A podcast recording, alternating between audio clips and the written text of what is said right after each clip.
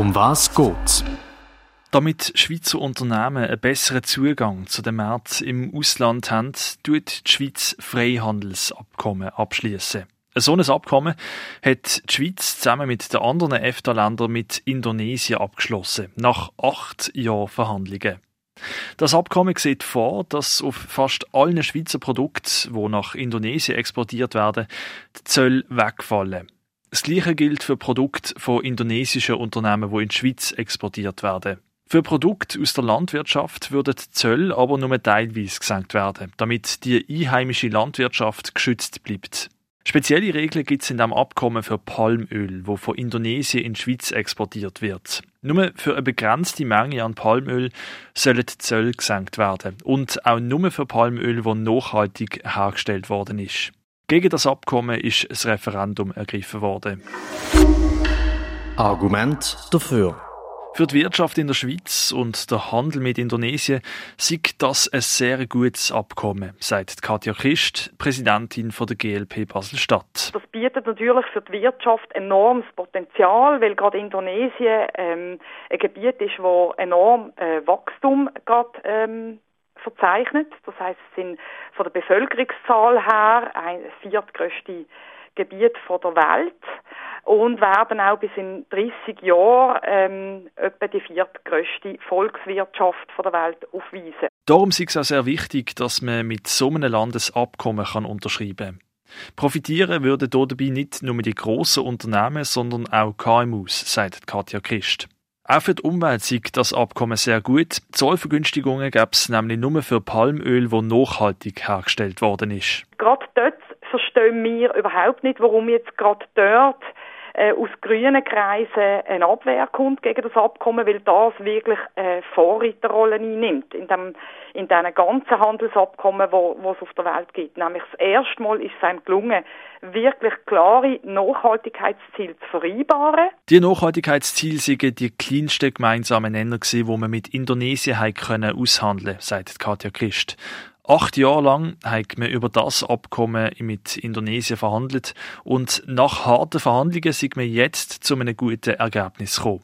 Zum ersten Mal hat Indonesien überhaupt zugelassen, dass solche Nachhaltigkeitsziele im Abkommen vereinbart werden. Und das ist doch ein klarer äh, Verhandlungserfolg, den wir hier haben können erzielen und es wäre also ein ganz schlechtes Zeichen, wenn wir jetzt würden dem nicht zustimmen und den Schritt von unserer Seite aus nicht gehen.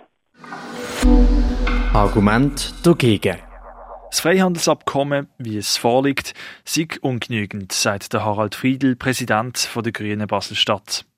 Mit dem Abkommen würde der Import von Palmöl aus Indonesien gefördert werden, indem die Zölle abgeschafft werden. Palmöl ist ein Riesenproblem äh, für die Umwelt in den Ländern, wo das produziert wird. Und äh, mit, mit dem würde man eigentlich den Import von diesem problematischen Produkt noch verstärken. Das wissen wir wahrscheinlich alle, dass es ähm, Regenwälder abgeholzt werden, um da Monokulturen von, mit Palmöl ähm, anzubekommen. Zudem sieht Indonesien nicht ein Vorreiter, was die Einhaltung von Umwelts- oder Arbeitsrechtsstandards angeht, sagt der Harald Friedl. Ein Abkommen mit so einem Land wie Indonesien müsse wegen dem griffiger sein. Die Nachhaltigkeitsaspekte, die im Abkommen drin sind, sind nicht wirklich verbindlich. Wenn man zum Beispiel sagen, man tut Zollschranken nur für Biopalmöl oder so abschaffen, dann wäre das irgendwie viel griffiger, als wenn man sagt, Palmöl soll generell ähm, aus Indonesien soll generell bevorzugt werden und dann eine relativ schwammige Formulierung für die Nachhaltigkeit formuliert. Das ist uns einfach zu wenig. Der Landwirtschaft in der Schweiz würde das Abkommen nicht gut tun. Durch das Aufheben von der Zölle auf Palmöl würden die Preise von importierten Produkten gesenkt werden, sagt der Harald Friedl. Ich, ich, rechne damit, dass dann noch mehr Palmöl importiert wird und dann halt heimisch, einheimisches Öl, pflanzliches Öl, zum Beispiel Rapsöl, äh, weiterhin vom Markt verdrängen. Und das würden auch unsere Bauern natürlich spüren. Parolespiegel. Für das Wirtschaftspartnerschaftsabkommen mit Indonesien sind die GLP, die FDP und die SVP. Dagegen sind die Grünen, die Basta und die EVP.